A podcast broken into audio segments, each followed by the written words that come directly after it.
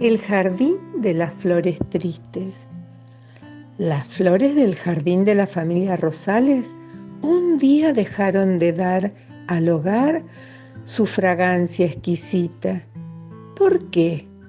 Dalia y Jazmín, hermanitas encargadas de regar las plantas, lo hacían refunfuñando. Queremos jugar y no regar, decían. Las flores se entristecieron y por eso no olían a nada.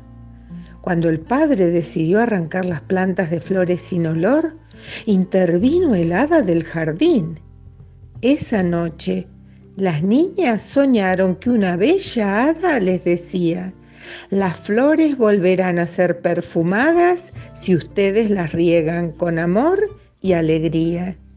Al día siguiente, el papá fue a sacar las plantas, pero notó con alegría que el jardín otra vez era muy fragante.